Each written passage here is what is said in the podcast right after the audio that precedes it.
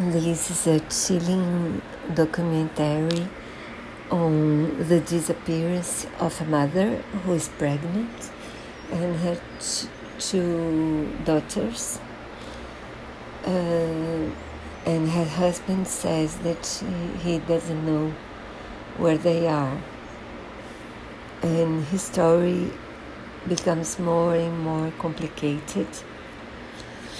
It's chilling terrifying. I had to stop watching it a few times, but it's a well done documentary.